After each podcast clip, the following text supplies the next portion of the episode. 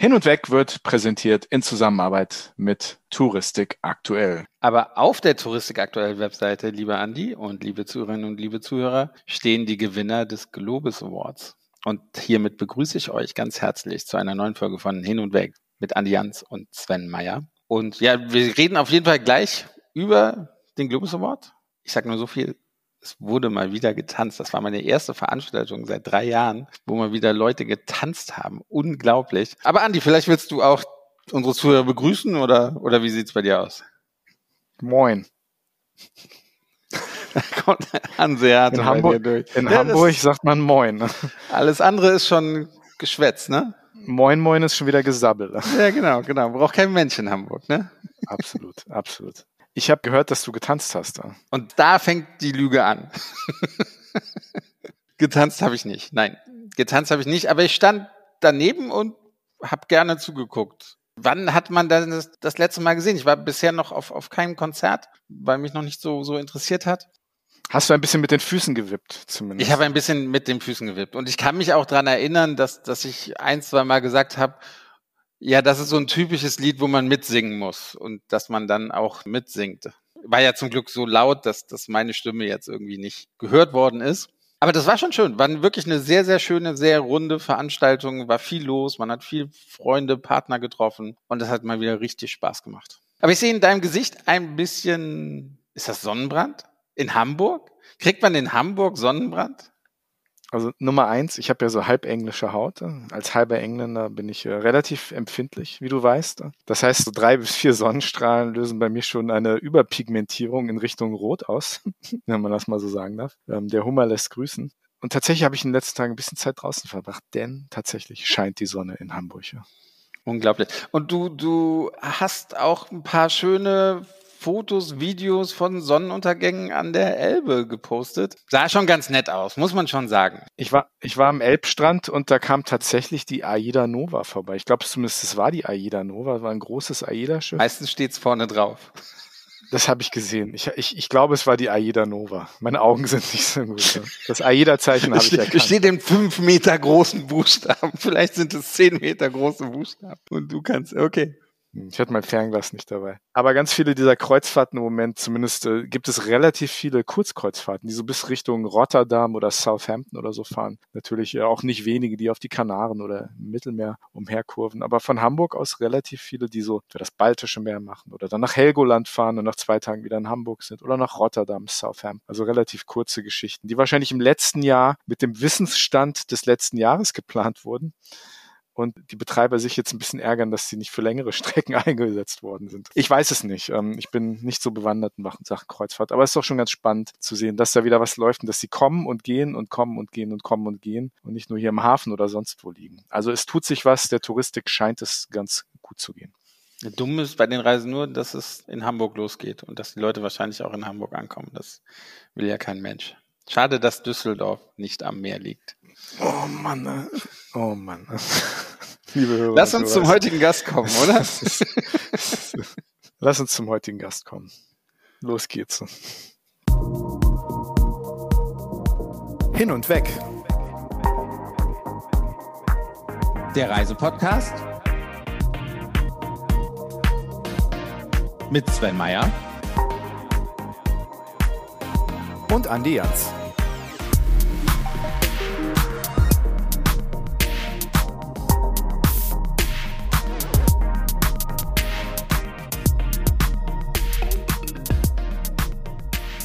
Er ist leitender Redakteur bei der Bild-Zeitung und dort unter anderem für die Bereiche Reisen und Essen zuständig.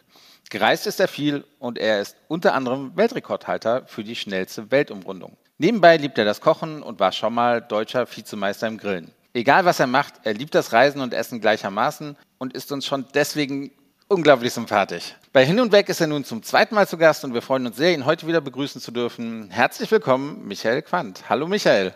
Ja, hallo aus Berlin. Vielen Dank für die Einladung. Freue mich, dass ich wieder bei euch sein kann und bin ein bisschen nervös, denn normalerweise bin ich auf eurer Seite und stelle die Fragen und bin gespannt, was ihr jetzt so aus mir rauskitzeln wollt. Du bist doch schon ein alter Hase. Du warst doch schon mal hier, auch wenn es damals so ein bisschen um ein anderes Thema ging. Damals ging es um Grilltipps für den, für den Sommer. Jetzt wollen wir ein bisschen mehr über, über Reisen reden. Aber wir sind sehr, sehr zuversichtlich, dass sich die Nervosität bald legen wird. Wir sind ja jetzt auch keine keine Fremden mehr. Wir sind keine Fremden mehr, genau. Ich glaube, Sven wollte was anderes sagen. ja. Kommen wir dann gleich zur ersten Frage. Du bist bei der großen Zeitschrift mit vier Buchstaben.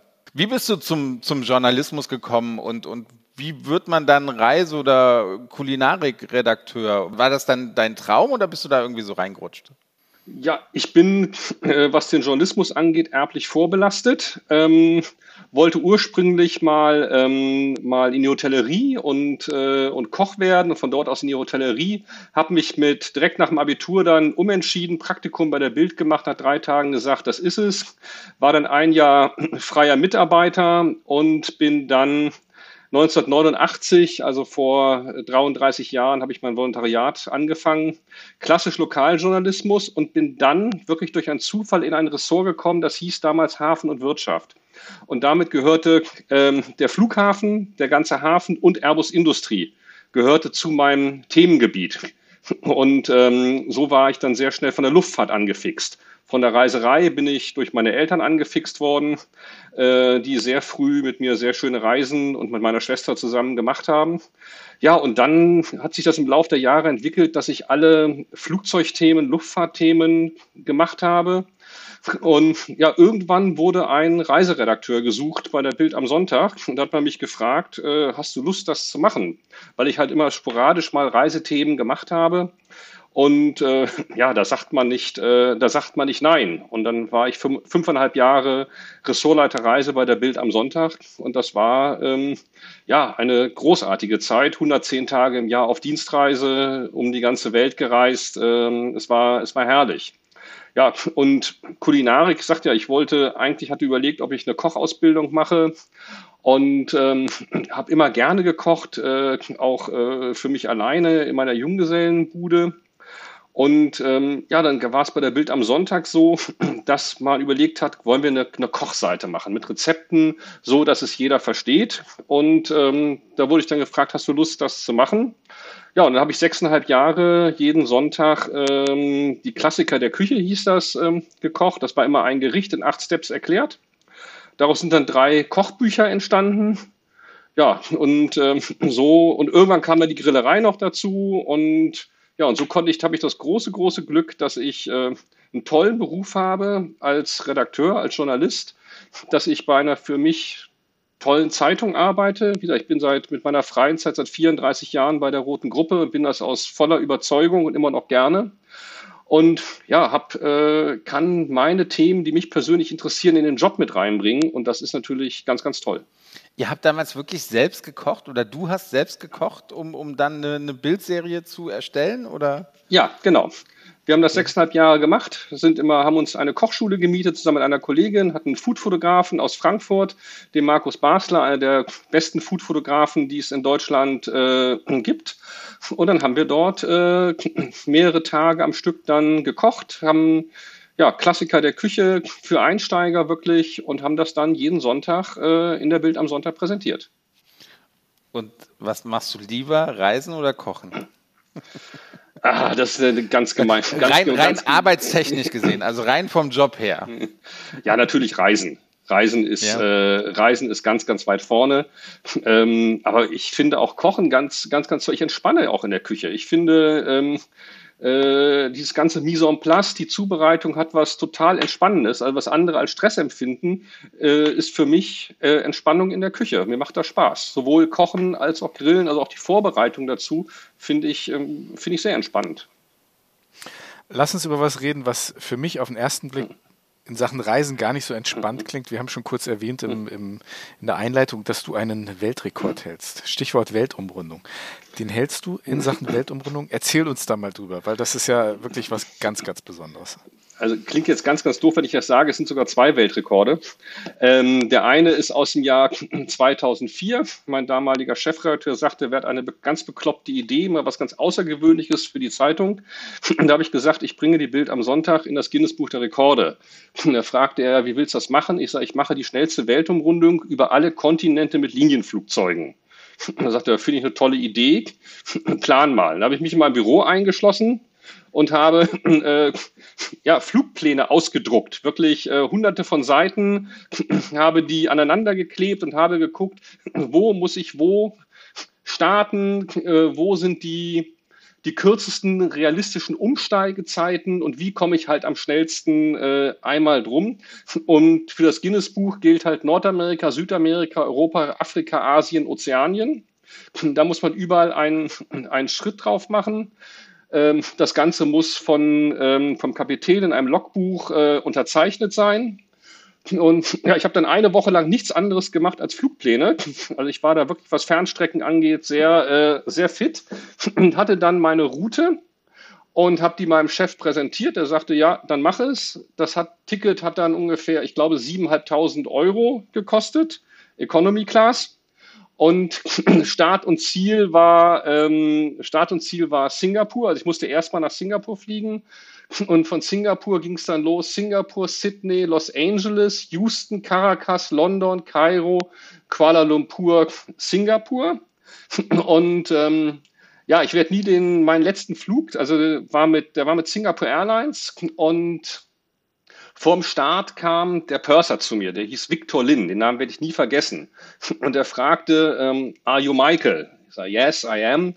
Und dann sagt er, well, Michael, we will bring you home in time. Und da wusste ich, ich werde also so rechtzeitig in Singapur landen, dass ich den Rekord, den zwei Briten gehalten haben zu dem Zeitpunkt, dass ich den brechen werde.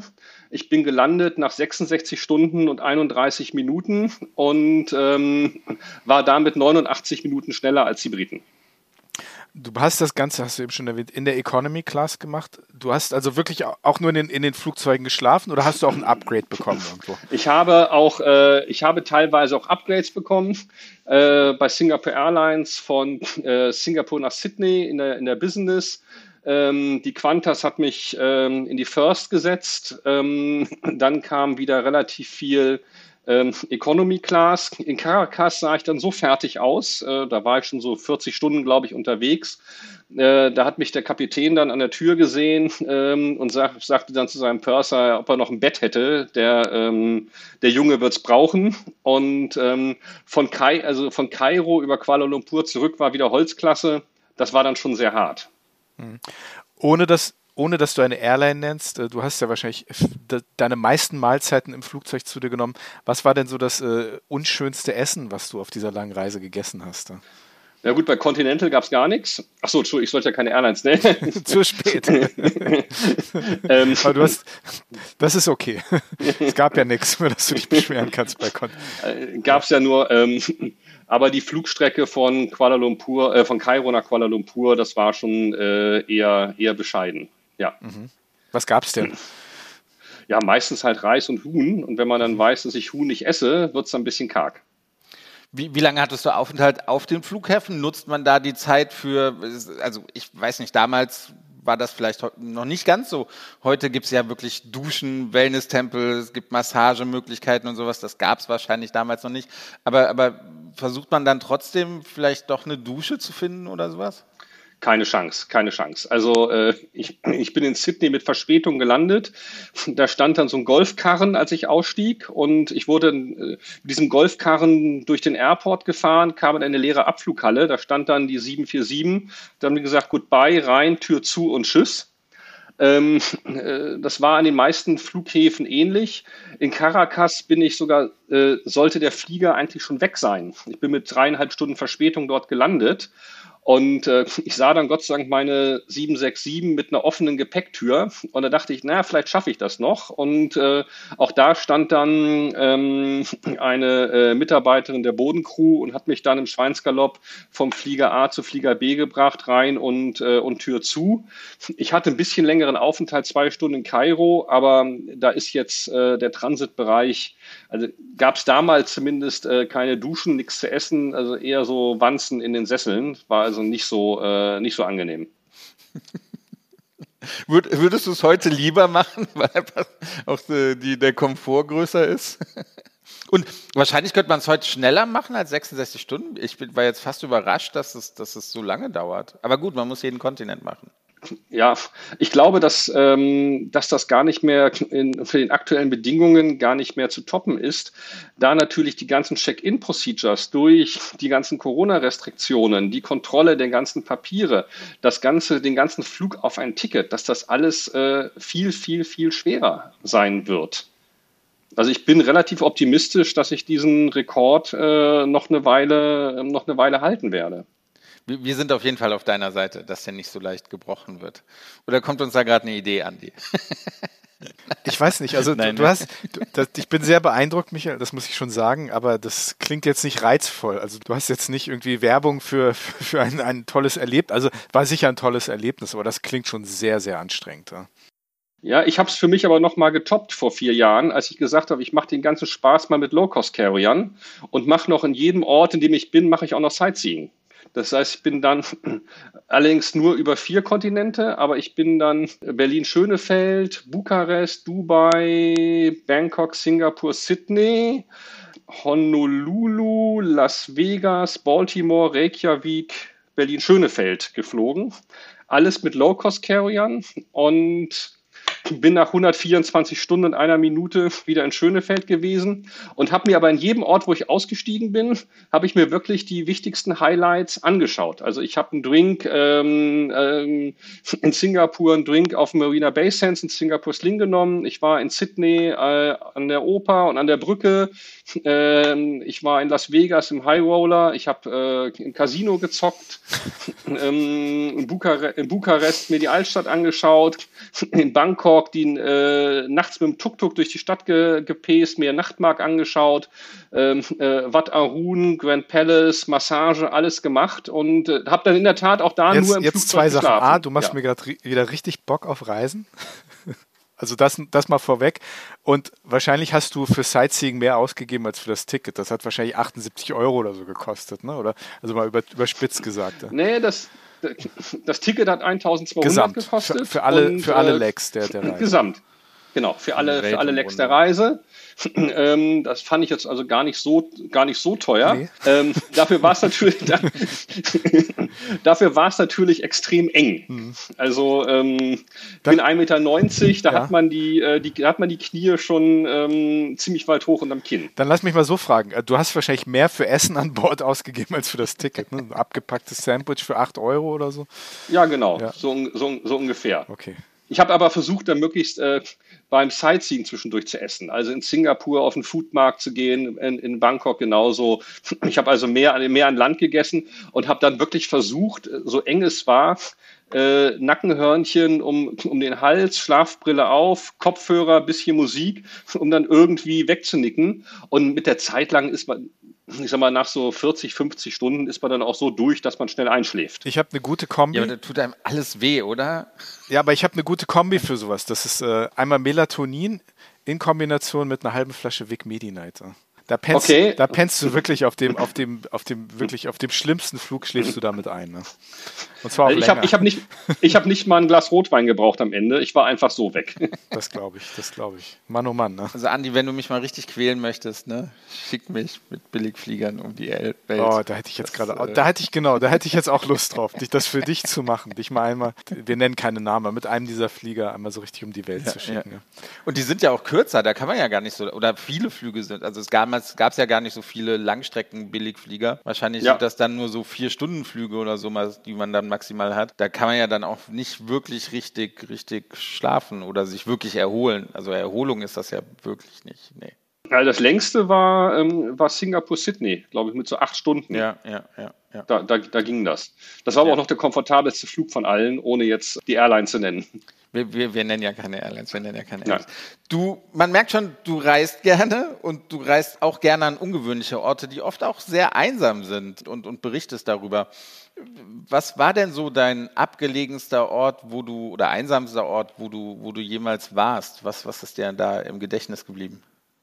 Naja, also da habe ich drei Inseln, also einsam sind in der Regel ja nur Inseln, da habe ich drei Stück. Das ist äh, die Weihnachtsinsel Christmas Island, die liegt irgendwo zwischen Indonesien und, äh, und Australien, ist bekannt für diese Millionen riesen Red Crabs. Ähm, ähm, da, äh, da hinzukommen ist schon ein Abenteuer.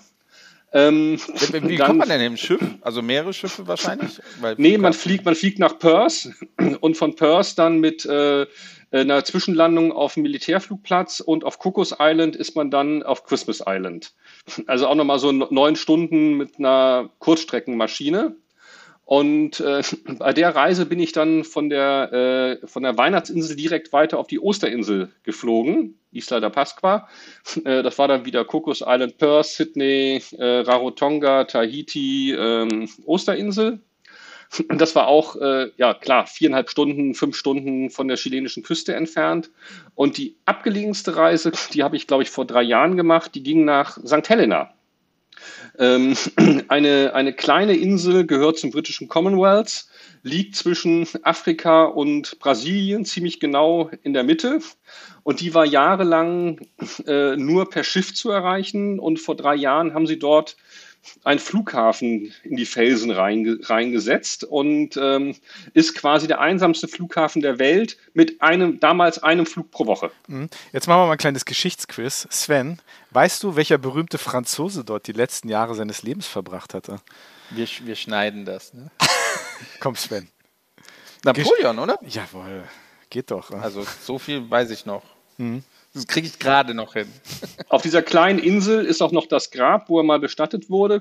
Es gibt das Napoleon-Haus und es gibt auch noch einen französischen äh, Konsularbeamten, der dort, äh, der dort regelmäßig ist, obwohl es zum britischen Commonwealth ähm, gehört. Was macht denn der Konsularbeamte da? Repräsentieren nichts, nichts anderes repräsentieren. Ist übrigens eine Insel, in der aktuell immer noch ähm, Quarantänevorschriften sind. Man muss jetzt nicht mehr 14 Tage in Quarantäne, sondern nur noch sieben oder zehn. Es gab zwei Jahre lang gar keine Flüge mehr auf die Insel. Die war völlig abgeschottet. Man hat vor ein paar Wochen angefangen, dass wieder Schiffsbesatzungen auch private anlegen konnten und hat jetzt vor zwei oder drei Wochen ging der erste ähm, reguläre Linienflug von Südafrika über äh, Walfish Bay in Namibia ähm, wieder auf, ähm, äh, auf die Insel St. Helena. Ist übrigens ein Flug, auf dem nur Kapitäne im Cockpit sitzen dürfen, keine drei Streifen, sondern nur, nur Kapitäne, weil der Anflug sehr, sehr anspruchsvoll ist. Und es ist der erste Flug meines Lebens gewesen, wo die Cabin Crew im, im Vorfeld schon sagt, bitte schnallen sich fest an, äh, die Landung ist sehr bumpy, es wird sehr unruhig werden. Das gibt's ja nicht. Sag mal, du, du, warst da vor drei Jahren, ne? Also gut, dass du da nicht hängen geblieben bist mit Corona, weil sonst äh, ne, kannst du dir Ja, noch, noch Glücker. Mhm. Ja, hätte ich, ein, also als medizinischer Notfall wäre ich runtergekommen, dann mhm. schicken sie ein Ambulanzflugzeug. Okay. Krass, also St. Helena, die einfachste Art. Was, was, was kann man denn dort machen? Also was, was kann man dort sehen und erleben, was, was man auf anderen einsamen Inseln nicht sehen oder erleben kann. Neben dieser Geschichtskomponente Napoleon, aber das klingt mir jetzt nicht nach einem Ort, an dem man drei Wochen Pauschalurlaub macht, ne? Drei Wochen sicher nicht, aber für eine Woche Urlaub ist das toll. Ähm, man kann dort sehr gut wandern. Es ist eine ganz tolle Landschaft. Äh, es hat eine unheimlich reiche Vogelwelt. Es hat eine unheimlich große Diversität an Pflanzen. Viele Pflanzen gibt es nur auf dieser, äh, auf dieser Insel. Und äh, was für mich am beeindruckendsten war, ich habe selten einen Ort gesehen, wo die Menschen so freundlich waren wie auf dieser, äh, wie auf dieser Insel. ähm, ich habe mir einen Mietwagen genommen am Flughafen und ich dachte erst, warum winken die alle? Jeder Wagen, der mir entgegenkam, hat mir zugewunken. Jeder Mensch am Straßenrand hob die Hand und hat gewunken. Ich habe zu meinem Kollegen gesagt, verwechseln die jetzt das Auto oder warum sind die so freundlich? Und dann stellte ich fest, auf dieser Insel kennt jeder jeden und hier grüßt jeder jeden. Und nach, nach 24 Stunden bin ich immer nur äh, Hello und ein Arm hoch und winke, winke. So geht man durch den Ort, ähm, so fährt man Auto. Und unfassbar, unfassbar freundliche, freundliche Menschen dort. Sven, das ist uns noch nie passiert, ne? Irgendwo. Nee, wir klatschen immer, wenn wir gehen. Das passiert. Ja. Und die, genau. haben eine, die haben eine eigene Brennerei dort. Die haben sie extra, hatte ein, ein Brite, hat die eingeflogen und die brennen dort äh, ihren eigenen Whisky, ihren eigenen Rum, ihren eigenen Gin und Tunji, ein, ähm, ein Schnaps aus, äh, aus Kaktuspflanzen. Unheimlich lecker. Okay. Wie viele Einwohner hatten St. Helena? Ungefähr dreieinhalbtausend. Ja, klar, und, kennt jeder jeden. Und, ja. und berühmt ist es für die Jakobsleiter. Das ist, äh, ja, es sind Treppenstufen, ich glaube, wie viel waren das? Ein paar hundert. Und wenn man die zu Fuß geschafft hat, gibt es eine Urkunde. Also ich war fix und fertig hinterher. Aber das sind ja Reisen, die du auch, auch beruflich machst, ne? Das heißt, genau, das war eine Reportage, das, die dann auch gefilmt wird. Genau. Ne? Wir machen das, wir sind ja inzwischen, haben wir äh, mehrere äh, Plattformen, klassisch Print, online natürlich und äh, Bewegtbild machen wir auch. Und heutzutage drehen wir das dann auch, auch mit und das Ganze ist auch als Doku bei uns online verfügbar, ja. Ich, ich wollte gerade die Frage stellen nach der Motivation für, für sowas. Kommt das von dir oder, oder ist es einfach so, wir, wir suchen die Extreme, weil, weil ist eine gute Story? Oder sagst du, nee, das interessiert mich auch einfach privat und es ist, es ist toll, dass, dass mir mein Arbeitgeber die, die Möglichkeit gibt, da jetzt irgendwie zwei Wochen ähm, auf St. Helena oder auf irgendeiner anderen Insel oder irgendwo anders zu sein? Also ich war eine Woche auf St. Helena und ähm, ja, das ist eigenes Interesse. Ich habe gesehen, es ist ein neuer Flughafen, der, Anspruch, der Anflug ist kompliziert, die Insel ist einsam. Und ähm, es gibt wenig Reportagen darüber. So, man muss halt, man muss halt heutzutage gucken, über was ist noch nicht so viel geschrieben worden? Und wofür sind die Leute wirklich bereit, auch Geld aus, auszugeben. Denn die klassische Reisereportage, ich laufe jetzt über den Strand von da und da und äh, guckt mal, so schön ist dieses Hotel hier. Da gibt's unfassbar viele Influencer, da gibt's unfassbar viel un, im Internet so, so wahnsinnig viel. Damit generiert man jetzt nicht wirklich ähm, neue User, die auch bereit sind, dafür Geld auszugeben. Also muss man denen etwas bieten, auch im Bereich des, des Reisejournalismus, ähm, wo sie sagen, hey, das interessiert mich so sehr, äh, da bin ich bereit, auch Geld für auszugeben. Und dass ich halt das, wirklich das Glück habe, dass ich privates Interesse mit Beruf verbinden kann, ist halt ein großes Geschenk. Man, man muss ja auch dazu sagen, die Bildzeitung, der Springer Verlag im Allgemeinen gibt es viele, jeder hat eine Meinung dazu. Ne? Und das ist ja auch teilweise ein polarisierendes Medium. Aber was man sagen muss, also an Innovation und sich neue Dinge auszudenken, auch Neues zu wagen, wie man jetzt auch an Bild TV zum Beispiel sieht, daran mangelt es ja nicht. Ne? Also man, man nimmt auch gerne neue Sachen in die Hand, was sicher auch ein Teil des Erfolgsrezepts ist. Ne? Absolut. Wir müssen uns neu erfinden, ist ja ganz klar es gibt kaum, es gibt keine Zeitung, die nicht in irgendeiner Form Auflage verliert. Das ist einfach die Entwicklung. Die Menschen gehen, die User gehen zu online und sie gehen, äh, sie gehen zum Bewegtbild. Das ist ja genau dasselbe ähm, beim, äh, beim linearen Fernsehen. Die Einschaltquoten gehen auch zurück, weil die User zu Netflix und Amazon Prime gehen, weil viele gar kein Fernseher mehr zu Hause haben, sondern auf ihrem Tablet, auf ihrem, auf ihrem Rechner ähm, dort Filme gucken oder Nachrichten konsumieren oder auch auf, auch auf YouTube gucken sich viele Menschen halt, viele User die Tagesschau an und nicht mehr im linearen Fernsehen. Und da muss man innovativ sein, da muss man mitgehen. Du bist ja Reiseliebhaber, wie, wie, wie wir merken. Jetzt sind wir hoffentlich am Ende einer, einer Pandemie, wo das Reisen ja nicht, nicht die einfachste Art war, was man so in der Pandemie machen konnte. Wie, wie hast du die letzten zwei Jahre erlebt und, und bist du gereist? Konntest du reisen oder hast du einfach gedacht, es ist jetzt einfach das Beste, vielleicht auch mal die Füße stillzuhalten? Ich glaube, ich war so viel unterwegs auf Reisen wie kaum ein, äh, na, wie wenige, an, wie wenige andere. Ähm, Vielleicht wie Sven. Ich hab, na, ähm, wenig. Ich bin, ich bin halt trotzdem gereist, wo ich, wo ich konnte. Und dann wieder der Punkt, was interessiert den, den Konsumenten, was interessiert den User?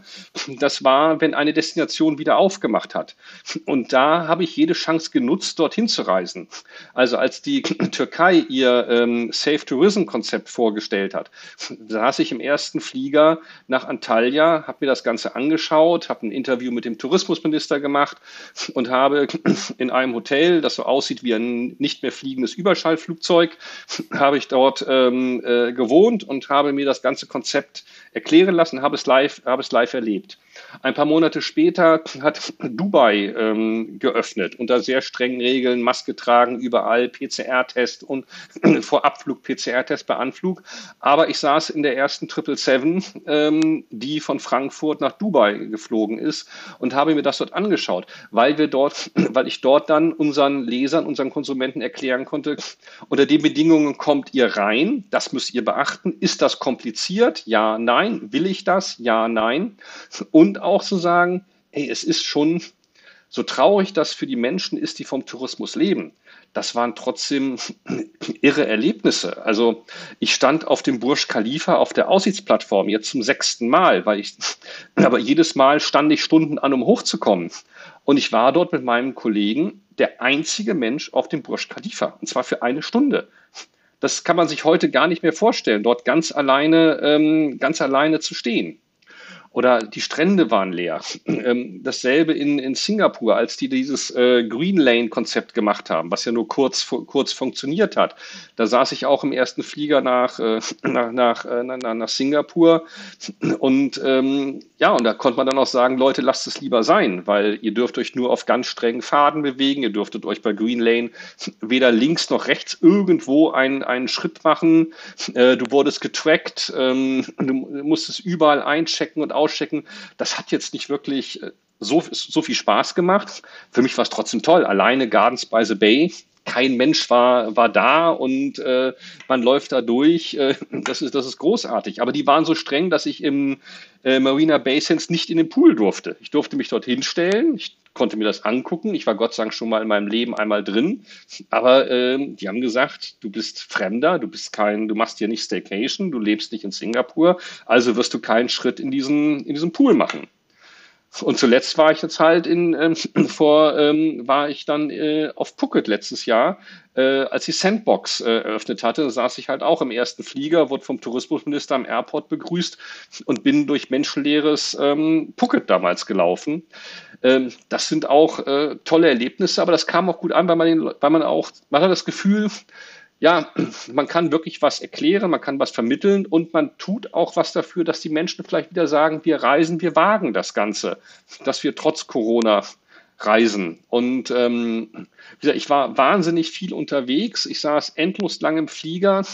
Ähm, ich habe mich auf keiner meiner Reisen infiziert. Äh, ich hatte jetzt im Februar Corona und habe mich in der Redaktion angesteckt.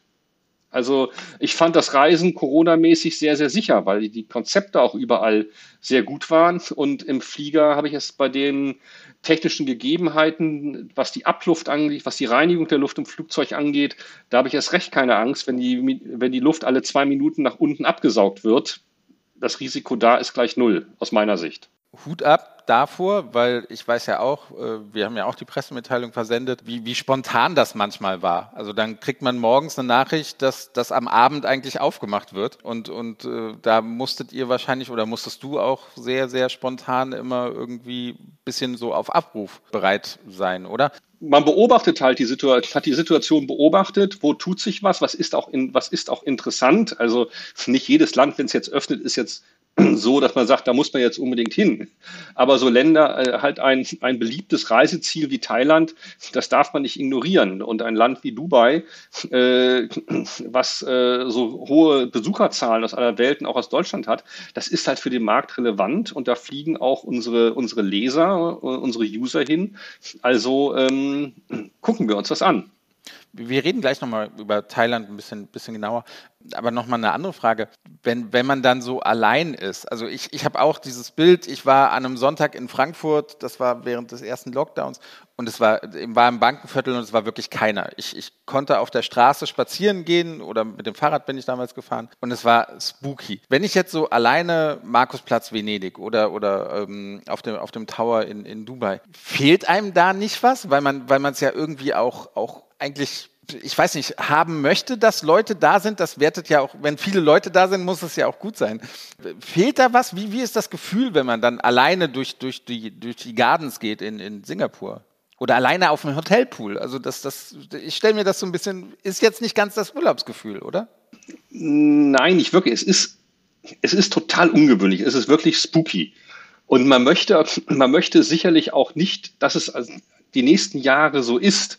Aber in dem Moment war das irgendwie ein, ganz egoistisch gesehen ein ganz großartiges Erlebnis, wo ich sage, das ist so once in a lifetime. Das werde ich ja nie, das werde ich ja nie mehr haben. Und ich war, ich war ja jetzt äh, im, im Januar in Dubai auf der Expo und privat und ähm, da war es halt brechend voll und da war es halt wieder so, wie man, wie man es kannte und das war toll, da hat man sich gefreut. Aber trotzdem habe ich das für mich abgespeichert hey, du warst da mal ganz alleine ähm, da oben und hast dieses, dieses Foto gemacht, wie du da oben ganz, also nicht ich, sondern mein, mein, mein Kollege, der mit war, hat von dir dieses Foto gemacht, wie du ganz alleine da, da oben stehst. Das ist schon, das ist schon ein ganz, ganz äh, tolles Gefühl gewesen. Aber ich freue mich natürlich absolut, dass es jetzt überall losgeht, dass es wieder voller ist, dass die Menschen reisen und ähm, hoffe, dass das so, ähm, dass das so bleibt, dass alle sich so vernünftig verhalten, dass es da nicht nochmal irgendwann im Laufe Ende des Jahres wieder irgendwelche Dellen gibt, sondern dass wir jetzt einfach sagen, wir gucken nur noch nach vorne und äh, leben, die, leben die Liebe zur Reiserei wieder. Hm. Wir gucken auch gleich nochmal nach vorne. Ich will aber trotzdem mal auf Thailand zurückkommen. Sven hat das eben auch schon erwähnt. Wir haben ja auch eine Thailand-Podcast-Serie produziert.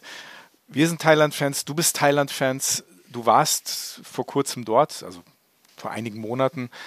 Wie war, einigen Wochen. Vor einigen Ach, Wochen. Sech, äh, ich bin vor fünf Wochen wiedergekommen. Okay, vor fünf Wochen wiedergekommen. Wie war das? Wie geht es den Menschen dort, die in der Touristik arbeiten? Da ist ja im Moment auch immer noch nicht so viel los. Ne? Das geht jetzt langsam wieder los, aber wie, wie, waren, wie waren deine Eindrücke? Wie geht es den Menschen dort? Diese haben eine unheimliche Geduld gehabt. Also wie die das ausgehalten haben, zwei Jahre, ist, äh, ist bewundernswert. Sie sind unheimlich dankbar. Ähm, dass man wieder, dass man wieder kommt. Also ich habe in Bangkok meinen, meinen Guide wieder getroffen, den ich vor drei Jahren hatte, als ich mit meiner Family dort war, Alan. Und ich war sein erster Kunde seit zwei Jahren. Der hatte zwei Jahre lang, hatte der, er hat irgendwelche Bürojobs gemacht beim Architekten, um, um über die Runden zu kommen. Aber er war als Reiseleiter äh, zwei Jahre nicht aktiv und war unfassbar dankbar, dass es jetzt wieder losgeht.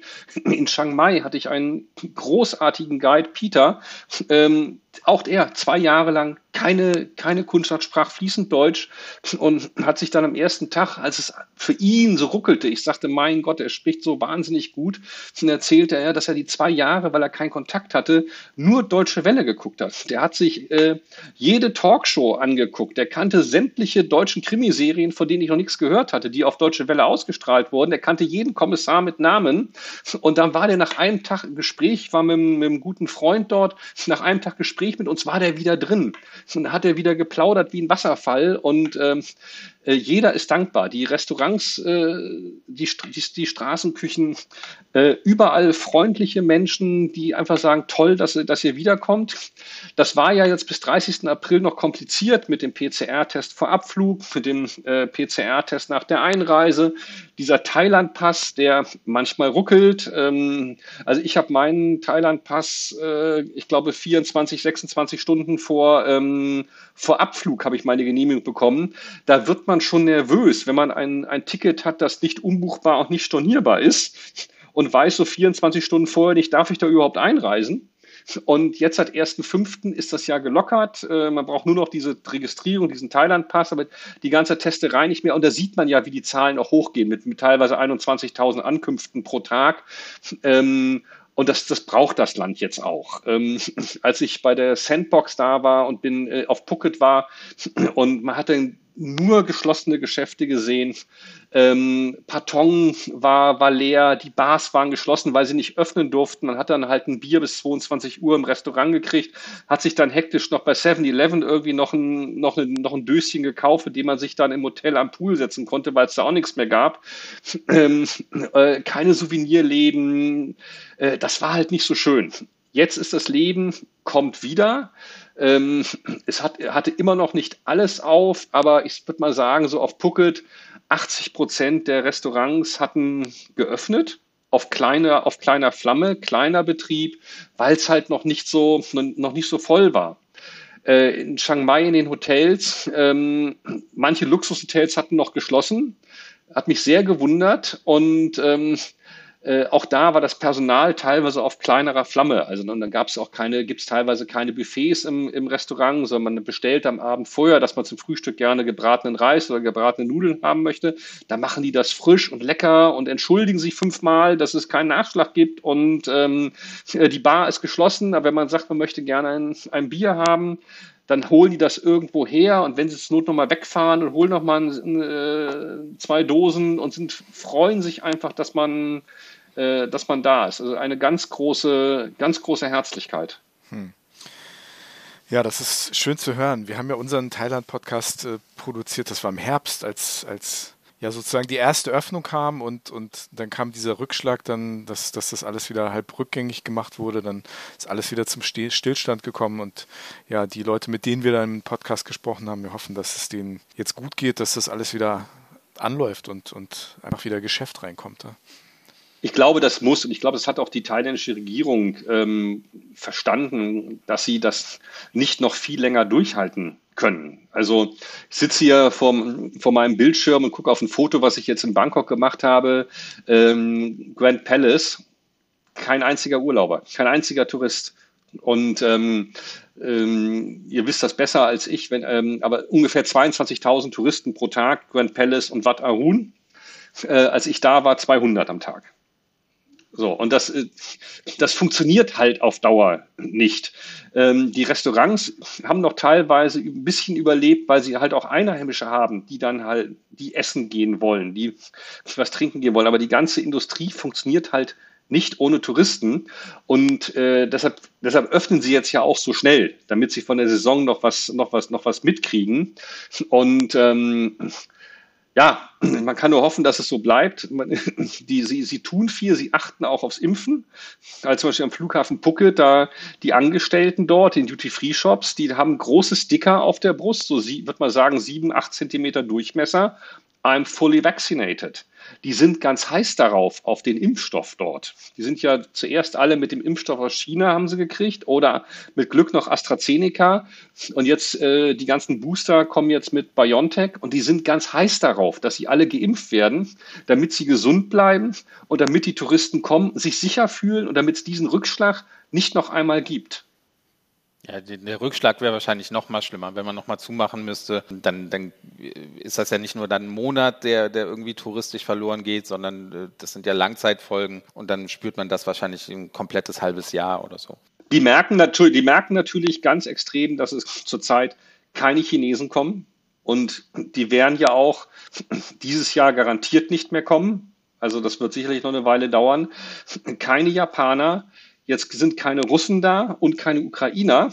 Also die leiden trotzdem noch, weil das können der europäische und der amerikanische und der australische Markt können das nicht auffangen. Umso dankbarer sind sie für jeden, der jetzt trotzdem, äh, trotzdem kommt. Und die Flüge sind ja auch von Europa ganz gut ausge, äh, ausgelastet und ausgebucht. Und äh, die Preise sind ja auch jetzt relativ sportlich geworden schon auf der Strecke. Ja, das, das stimmt. Ja wenn man so hört, dass du, dass du 166 Stunden in, in Billigfliegern gerne sitzt, um die Welt zu umrunden, könnte man fast meinen, dass, dass dir Essen nicht so wichtig ist, gutes Essen. Aber wir wissen ja, dass es dir wichtig ist. Wie, wie wichtig ist dir Essen auf Reisen? Also auch wenn, wenn du Länder entdeckst, wenn du jetzt in Thailand bist, also ich, ich kann es nur bei, bei China sagen oder wenn, wenn ich eh nach Asien irgendwo hinfliege, auch Vietnam oder Japan, ich, ich freue mich auch wieder authentisch zu essen. Das ist wirklich so, so eine Vorfreude, die ich, die ich habe, wenn, wenn ich reise. Wie, wie ist das bei dir? Absolut. Ich esse, also ich esse unheimlich gern, ich esse unheimlich gerne gut und ich esse halt vor Ort immer, äh, immer, immer local. Also als ich jetzt die, die letzten 14 Tage in Thailand habe ich keine Scheibe Brot gegessen sondern, und keine, keine, äh, keine äh, italienische Nudel, sag ich mal, sondern mein, mein Tag begann halt mit äh, gebratenen Reis oder mit Pocket Noodles und ich gehe gerne an die, in, die, in die Straßenküchen ähm, und esse halt gerne eine schöne Suppe und ja, da, da erfreue ich mich dran und esse sehr, sehr gerne lokal und auch sehr, sehr gerne lokal, äh, lokal einfach. Also ich, ich, fliege jetzt nicht nach Bangkok, um dort in ein Sternerestaurant zu gehen. Wenn ich in ein Sternerestaurant gehen will, dann äh, habe ich hier in Berlin genügend, äh, genügend Auswahl und in Deutschland, sondern ich gehe da wirklich hin, um authentisch, ähm, authentisch zu essen. Und gerade die thailändische Küche äh, liebe ich halt ganz besonders. Ich habe sogar selber mal vor ein paar Jahren äh, einen ähm, Intensivkochkurs gemacht, äh, den man nicht buchen kann. Da muss man sich bewerben und habe sechs Tage lang auf Koh Samui äh, jeden Tag acht Stunden mit einer thailändischen Köchin und einer äh, Köchin aus Südafrika am Bock gestanden. Und wir haben äh, sechs Tage lang acht Stunden am Tag zu zweit Kochunterricht ähm, äh, bekommen, weil ich das auch lernen wollte. Das heißt, du bist ein absoluter Thai-Kochexperte. Ja. Ja, man, das also, ist ja sehr intensiv. Sechs Tage lang, acht Stunden, das ist ja, da kann man ja wirklich viel lernen. Ne? Ja, da standen halt 50 Gerichte auf dem, äh, auf dem Stundenplan, die man halt, die man durchgekocht hat mit der, mit der, mit der thailändischen Küchenchefin. Das war schon hart. Also, ähm, wenn, wenn wir um 9 Uhr angefangen haben und ich bin um 17 Uhr da raus, dann habe ich mir noch ähm, ein Bierchen geholt, mich an den Pool auf der Liege gelegt und bin meistens mit halb voller Bierflasche in der Hand erstmal eingeschlafen, bis dann die Sonne weg war und es irgendwie ein bisschen kühl an den Beinen wurde. Und ähm, dann, ja, dann ist man duschen gegangen und zum Abendessen, wenn man noch was essen wollte. Meistens nicht, äh, weil man doch den Tag über der, ähm, in der, äh, bei dem, was man alles fabriziert hat, ja doch eigentlich ganz gut satt wurde. Aber eine ganz schnelle Zwischenfrage. In diesen acht Stunden täglich, ist da das Schneiden mit drin? Weil das ist ja, glaube ich, die, die Hauptarbeit, also die, die Vorbereitung, dass man überhaupt was, was kochen kann, weil ja alles sehr, sehr genau und sehr klein geschnitten werden muss. Alles, äh, man muss alles selber schneiden, ja. Das gehört damit zu, weil es ist halt, diese Ausbildung wird halt, oder dieser Kurs wird halt in der, eigentlich nur für Köche äh, angeboten, damit die sich halt für Thai-Küche äh, qualifizieren können. Entsprechend muss, müssen die Skills auch vorhanden sein, dass man also äh, äh, das ganze Gemüse sehr schnell und äh, ohne Blut an den Fingern schneiden kann. Sven, das ist nicht wie wenn du kochst, dass du so Zuarbeiter hast, die für dich alles schnippeln und du das nur noch in die Pfanne wirfst. Ne? Also das ist schon richtig. Ja, das macht doch am meisten Spaß. Ja, ja. Das ist schon richtige Kochkunst. Michael, du hast uns aber eben schon erzählt, wie du zum Journalismus gekommen bist. Wie bist du denn zum Kochen gekommen? Also du bist ja Kochbuchautor, du hast ja einige Bestseller irgendwie schon, äh, schon auf den Markt gebracht. Ähm, wie ist denn das zustande gekommen? Hast du auch schon immer gerne gekocht oder, oder ist das etwas, was sich auch durch die Reisen mitentwickelt hat, dass du da so eine Neugierde entwickelt hast? Ge gekocht habe ich, gekocht habe ich immer, äh, immer gerne schon, wieder von klein auf. Äh, also schon als Jugendlicher habe ich, habe ich gerne gekocht. Mir, mir, das, mir das immer Spaß gemacht. Wir, dann kam halt die, äh, die Frage, ob ich für die Bild am Sonntag äh, kochen möchte. Ähm, das habe ich unheimlich gerne gemacht. Dann habe ich eine Zeit lang habe ich äh, bei einer äh, Hamburger Reederei in den Sommerferien dann Kinderkochkurse gegeben und habe dann ähm, ja sechs bis zwölfjährigen äh, Kindern an Bord Kochen beigebracht mit, mit frischen Zutaten. Ja, und dann kamen die Bücher und dann kam der Blog und irgendwann kam dann noch die Grillerei dazu. Hm. Der Blog ist ziemlich bekannt, ziemlich beliebt. Vor allem hast, bestichst du mit deinem Blog durch diese Mischung von wirklich tollen Fotos, aber auch wirklich so, so, so einer Bandbreite an, an Gerichten und, und verschiedenen Küchen, die ja, die ja wirklich immens ist.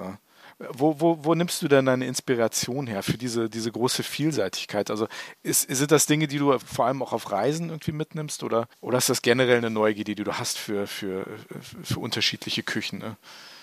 Ja, ich sag mal, die thailändisch, wenn ich ein thailändisches Gericht auf meinem Blog äh, veröffentliche mit Rezept, das kann ich ja nicht erfinden. Die Rezepte kann ich ja nur versuchen, mit den Zutaten, die ich auf, äh, im, hier im Asiamarkt kriege, äh, nachzumachen. Ähm, Manchmal gehe ich aber einfach auch nur zum Gemüsehändler und gucke, was, äh, gucke, was da ist. Und äh, ja, und mein Anspruch ist schon, manchmal sich auch einfach ähm, Gerichte neu, ähm, neu auszudenken, also was Neues zu, zu kreieren. Also Beispiel klassisch Surf and Turf äh, ist Filet oder Ribeye mit, mit Garnelen und ich habe es einfach mal probiert, dass ich ein Rinderfilet in ein Rinderfilet in eine Tasche reingeschnitten habe, eine Jakobsmuschel reingesteckt habe und habe das, das Ganze dann Surf and Turf 2.0 genannt, weil es aus zwei völlig neu, äh, verschiedenen Komponenten sind. Man versucht einfach mal äh, zu variieren, ein bisschen zu experimentieren, äh, äh, Beilagen clever äh, neu zu arrangieren und das macht halt macht Spaß. Und zwischendurch koche ich halt Klassiker mal, die äh, die, nicht, äh, die nicht, vielleicht nicht jeder drauf hat und mache das auf meiner Homepage genauso wie in meinen, in meinen Büchern, dass ich halt jedes Gericht mit acht, zwölf Schritten mit Fotos erkläre, dass auch jeder, der noch nie gekocht, weil mein Anspruch ist bei meinen Rezepten ist, dass jemand, der noch nie gekocht hat, es trotzdem hinkriegt. Hm. Andi, also auch was für dich. so schlecht bin ich nicht. Okay, ich bin aber, ziemlich schlecht. aber nicht so. Aber das hört sich ja so an, als ob man gerne von dir zum Essen eingeladen wird, wenn du zu Hause kochst. Also es hat noch keiner abgesagt. glaube ich, glaube ich. Du bist ja auch deutscher Vizemeister im Grillen, oder du bist gewesen, äh, deutscher Vizemeister im Grillen. Ich gehe jetzt einfach mal stark davon aus, dass die Amerikaner, so dass das Barbecue, dass die da ganz weit vorne sind. Wo, wo auf der Welt ist es, ist es denn noch gut? Wo, wo grillst du am liebsten? Am liebsten grill ich bei mir zu Hause, aber ähm, ja, die Amis sind natürlich, äh, Amis sind großartig. Ähm, äh, die haben halt das, das, das Barbecue, also Pulled Pork, Beef Brisket, Ribs, das kann halt keiner besser, ähm, keiner besser als die Amis. Ähm, ich hatte mal das Vergnügen, dass ich äh, vom ähm, Chefgrillmeister eines äh, namhaften amerikanischen Grillherstellers mal dessen Brisket probieren konnte ich habe das früher auch ganz häufig gemacht. Ich habe es nicht mal ansatzweise so gut hingekriegt, äh, wie die, die haben's, die haben's drauf. Und äh, es gibt ganz, ganz tolle Typen in den USA, die ein Pulled Pork äh, hinkriegen, von dem ich selber glaube, dass ich das ganz gut kann und dass ich das im Laufe der Jahre ähm, äh, äh, für deutsche Verhältnisse oder für meine Verhältnisse ziemlich perfektioniert habe. Zumindest essen es alle immer gerne, wenn ich es zubereite, aber es, es ist da noch eine andere, äh, eine andere Nummer.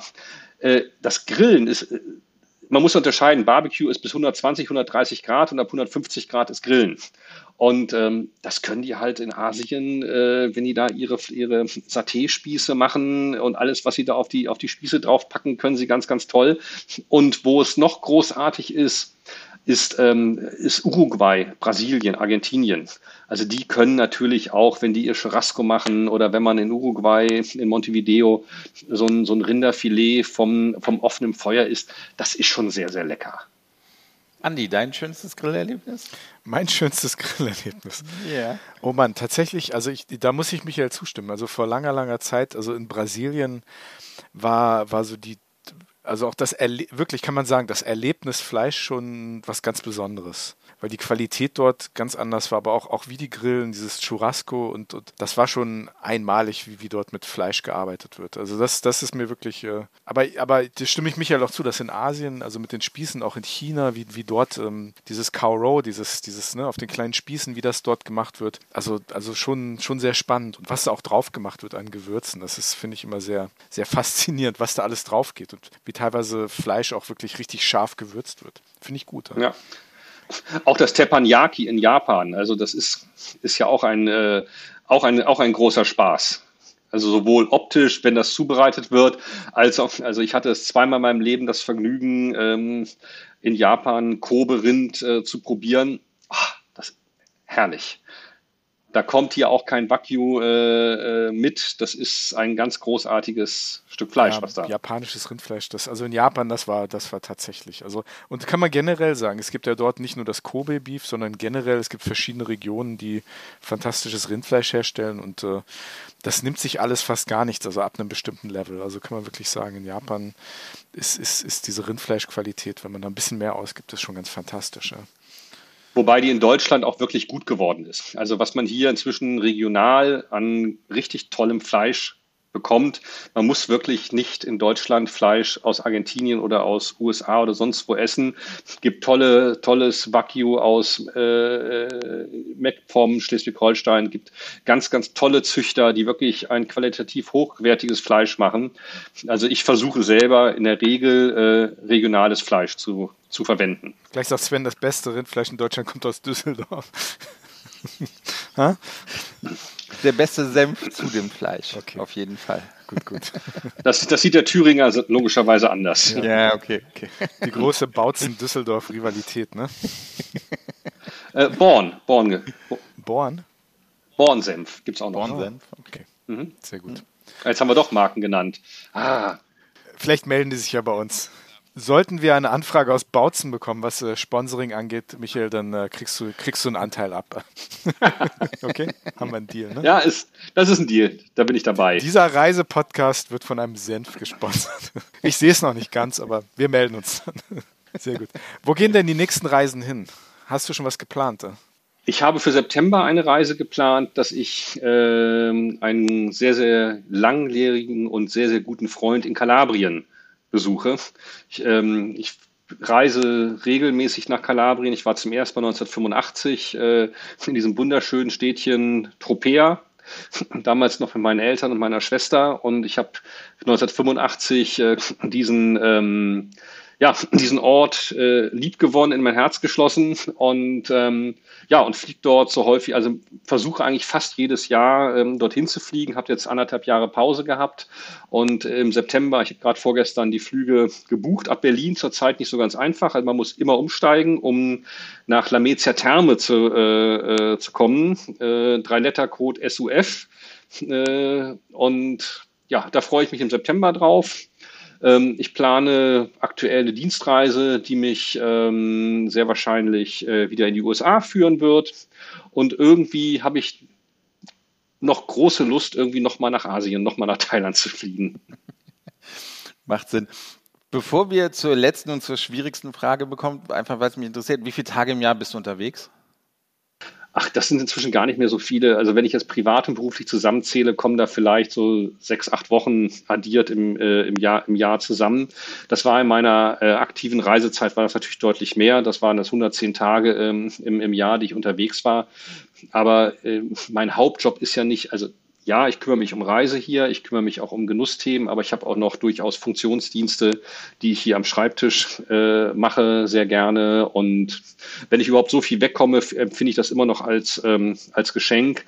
Und ähm, wenn ich einfach die, die Landkarte sehe, ähm, wie viele Länder ich äh, bereis dienstlich bereisen konnte, ähm, bin ich auch sehr, sehr dankbar dafür, dass ich das in meinem beruflichen Leben machen konnte. Bin jetzt so bei, ich glaube, 58 oder 60 Ländern, die ich auf dem Zettel habe.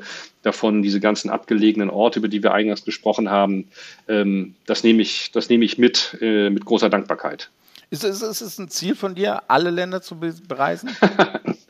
nein, äh, nein, sicher nicht. Das werde ich auch, das werde ich auch nicht, äh, das werde ich auch nicht, äh, auch nicht, auch nicht schaffen. Äh, auf keinen Fall. Ein Land habe ich noch vergessen. Ich würde auch ger unheimlich gerne mal wieder nach, ähm, nach Namibia. Ähm, ich bin ja im, im Vorstand eines Vereins, der ein Waisenheim in Namibia betreibt.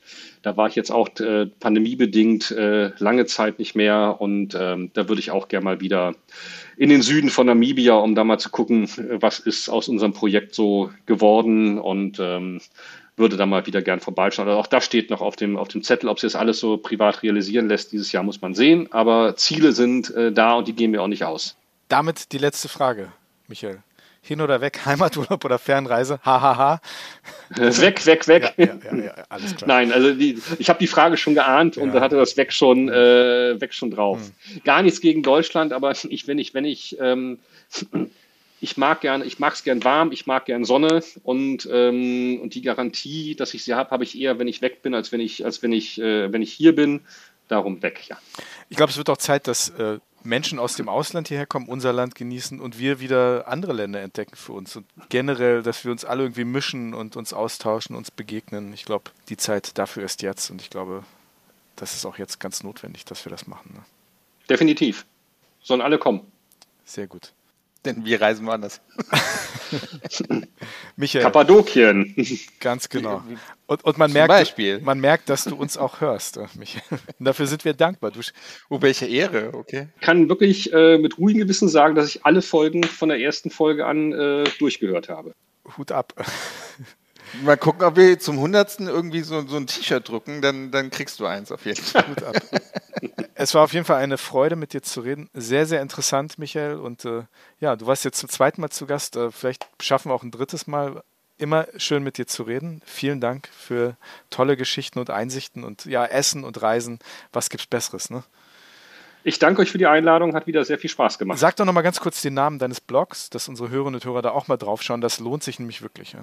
Das ist Food und Glut, die Homepage foodundglut.de Instagram, Food und Glut und da ist alles ähm, über meine Reisen und mein Essen. Und ansonsten kann man in der Zeitung mit den vier großen Buchstaben auch lesen, was du schreibst und natürlich auch online deine Reportagen sehen. Und du warst neulich auch auf Bild TV, glaube ich, das erste Mal, ne? Ja, da war ich auch schon, war ich auch schon öfter drauf. Ja. Da bin ich auch mal, hm. ja, das, äh, da werden wir je nach Themen, je nach Thema werden wir da mit vor die Kamera äh, äh, gebracht und jeder hat ja hier bei uns seine Spezialgebiete und äh, wenn da Bedarf ist, dann gehen wir halt, halt, gehen wir halt vor die Kamera, ja. Also du bist vielseitig sichtbar und hast eine große Reichweite. Lohnt sich auf jeden Fall. Toller Blog foodundglut.de. Wir bedanken uns recht herzlich bei Michael Quandt. Vielen lieben Dank, Michael. Ich danke euch. Danke dir, Michael. Bis zum nächsten Mal.